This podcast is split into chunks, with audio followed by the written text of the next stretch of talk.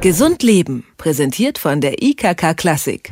Einen schönen guten Tag. Guten Tag, hallo. Nahrungsmittel-intoleranz.com ist eine Website von Betroffenen für Betroffene. Welche sind denn die häufigsten Unverträglichkeiten, die Sie dort äh, beobachten können? Die häufigsten Unverträglichkeiten in unseren Breiten sind also die Laktoseintoleranz und die Fructoseintoleranz, ähm, wobei die Unverträglichkeiten von Milchzucker und äh, Fruchtzucker deutlich höher sind als zum Beispiel die von äh, Histamin.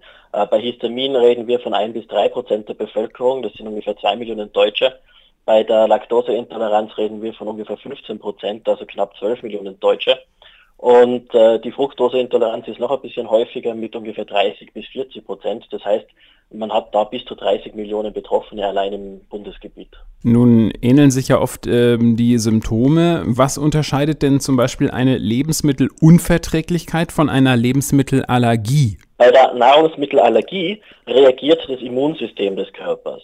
Und zwar reagiert dieses Immunsystem unmittelbar auf einen bestimmten Stoff in der Nahrung. Das passiert also innerhalb von Minuten. Die Folgen äh, von diesen Reaktionen auf Nahrungsmittel, die können unter Umständen lebensbedrohlich sein. Bei der Nahrungsmittelintoleranz ist das Immunsystem nicht beteiligt. Da funktioniert dann meistens ein Enzym oder Transportmechanismus im Dünndarm nicht. Und äh, betroffen sind da meistens Zuckerarten, nicht immer, aber meistens Zuckerarten, die dann eben im Darm nicht richtig aufgenommen werden und dann in späteren Darmabschnitten Probleme verursachen. Entsprechend dauert das Ganze ein bisschen länger bis zur Symptomatik. Da können also teilweise Stunden vergehen, bis die ersten Symptome auftreten. Und wichtig ist, äh, direkte Lebensgefahr besteht bei den Intoleranzen nicht. Hm. Die Symptome können ja zunächst auf alles Mögliche hindeuten. Ähm, wie kann ich denn letzten Endes feststellen, ob ich ein bestimmtes Lebensmittel tatsächlich dann nicht vertrage? Das ist mitunter ziemlich schwierig, vor allem deshalb, weil bei den Intoleranzen die Symptome relativ lange auf sich warten lassen. Äh, dadurch äh, kann es passieren, dass man etwas isst, äh, auf das man Symptome bekommt, aber diese Symptome treten erst mehrere Stunden danach ein und in der Zwischenzeit hat man schon wieder was anderes gegessen. Das heißt, man kann es oft nicht genau zuordnen. Deshalb ist es sehr sinnvoll, wenn man Symptome hat wie Blähungen, Übelkeit und so weiter, Verdauungsprobleme generell, die einfach nicht weggehen wollen, dass man ein Ernährungstagebuch führt. Das heißt, dass man wirklich jeden Tag genau aufschreibt, zu welcher Uhrzeit habe ich was gegessen und zu welcher Uhrzeit habe ich welche Symptome bekommen.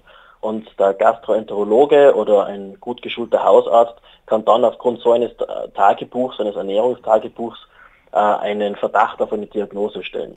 Hm, da kann ich mir vorstellen, dass äh, viele das nicht machen mit einem Ernährungstagebuch und das vielleicht daran dann tatsächlich schon hapert. Ähm, trotzdem stellt sich natürlich die Frage, was passiert, wenn man es trotz zum Beispiel so eines äh, Ernährungstagebuches nicht herausfindet? Bleibt es bei Symptomen oder kann eine Lebensmittelunverträglichkeit einen dann letzten Endes auch richtig krank machen? Also richtig krank, das ist, das ist eine sehr schwierige Frage. Die offizielle Stellungnahme von den, von den Ärztekammern dazu ist eigentlich, dass man sagt, Lebensmittelintoleranzen haben keine Langzeitschäden. Wir sagen immer, das ist nicht ganz richtig, ähm, weil gerade zum Beispiel bei der Fructoseintoleranz, also bei der Fruchtzuckerunverträglichkeit, kommt, wenn sie nicht behandelt wird äh, oder nicht diagnostiziert wird, sehr, sehr häufig zu weiteren Störungen, das heißt zum Beispiel zu depressiven Zuständen oder auch zu Fettlebererkrankungen, die dann, über, wir reden da über einen Zeitraum von Jahren natürlich, äh, schon zu weiteren Problemen führen können. Aber die Gefahr ist da sehr gering und mittlerweile, gerade in Deutschland und in Österreich, werden diese Intoleranzen relativ gut diagnostiziert und die Ärzte sind ein bisschen sensibel geworden dafür und erkennen die Symptomatik schon relativ schnell. Und man kann ja dann mit einem Atemtest relativ einfach und, und schmerzfrei auch die richtige Diagnose stellen. Sollte ich nun äh, laktoseintolerant sein oder halt eine Glutenunverträglichkeit haben, sollte ich dann nie wieder Milchprodukte oder Brot essen oder was kann man letztlich dagegen tun? Also das ist ganz unterschiedlich und hängt immer von der jeweiligen Intoleranz ab. Bei der Laktoseintoleranz gibt es verschiedene Formen zum Beispiel. Also es gibt Menschen, die vertragen wirklich äh, keine Laktose, das ist dann eine genetische Laktoseunverträglichkeit und das bleibt dann so. Das heißt, das entwickelt man meistens zwischen dem 18. und 30. Lebensjahr irgendwann einmal und das bleibt dann so. Da sollte man dann wirklich alle Lebensmittel, die Laktose beinhalten, vermeiden. Äh, es gibt aber auch temporäre Milchzuckerunverträglichkeit. Das äh, passiert sehr häufig nach Antibiotikagaben oder nach äh, schwereren Eingriffen, nach Operationen, nach Entzündungen des Darmes. Dann vertragt man kurzzeitig Laktose nicht, muss kurzzeitig darauf verzichten, muss den Darm sich regenerieren lassen und hat dann die Chance oder die Möglichkeit, dass der Darm wiederum diese Laktose verdauen kann. Bei der Fruchtzuckerunverträglichkeit weiß man nicht genau, warum und wieso das Ganze so ist.